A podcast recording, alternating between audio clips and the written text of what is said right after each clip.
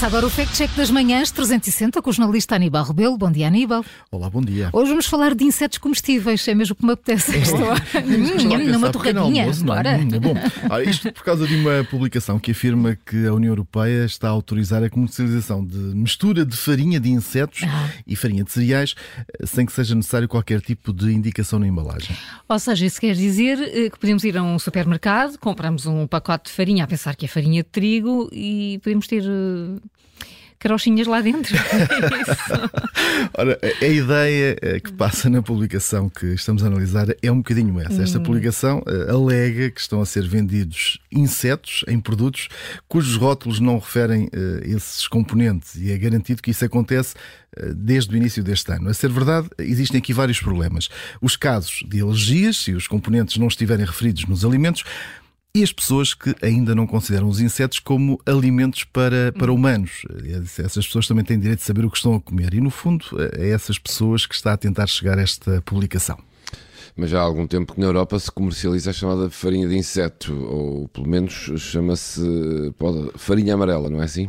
É verdade. A Autoridade Europeia para a Segurança dos Alimentos já autoriza essa comercialização. Eh, na Europa é autorizado o uso de larva do besouro da farinha. Olha que bem. É, é bom é, para, fazer, para fazer essa farinha.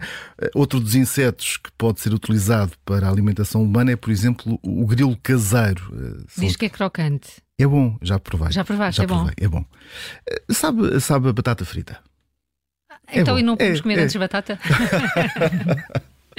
Ora, eh, eh, como tudo, eh, existem, existem regras para, para a utilização uhum. destes, destes insetos que podem ser utilizados na alimentação humana para evitar problemas para a saúde do consumidor. No caso, por exemplo, do, da utilização do grilo caseiro na comida, a rotulação das embalagens que contenham este inseto devem conter, por exemplo, uma declaração de que este ingrediente pode causar reações alérgicas a quem tenha, por exemplo, alergia a moluscos e a crustáceos e produtos derivados. É coisas parecidas com, com os insetos, não é? Olha, certo é que em termos económicos a, a utilização de insetos na alimentação é, é, é apetecível, é, é, muito tentadora de facto para as empresas de, deste setor. Eh, e por isso não me parece credível que seja autorizada a sua utilização de forma escondida, eh, como quer fazer essa, essa publicação. É? E, tens, e tens toda a razão, ainda existem muitos anticorpos na Europa contra este tipo de, de alimentos, numa indústria que até 2025 pode chegar a movimentar valores na ordem dos 3,4 mil milhões de euros. E falamos aqui só no negócio da criação de insetos. Mas voltando a esta publicação, os, os alimentos que contêm insetos fazem parte da categoria Novel Food, que segundo a Comissão Europeia são todos aqueles alimentos que não eram consumidos por seres humanos antes de 1997 e todos esses alimentos devem ser devidamente rotulados nas embalagens devidas e todos eh, os ingredientes são considerados como seguros, já que, eh, caso não sejam, não teriam tido a aprovação por parte dos Estados-membros. Sendo assim, Aníbal, vamos então ao verdito final. É verdade que a União Europeia autoriza a venda de determinados insetos para alimentação no espaço europeu. Alguns deles podem ser usados em farinhas, mas ao contrário do que diz esta publicação,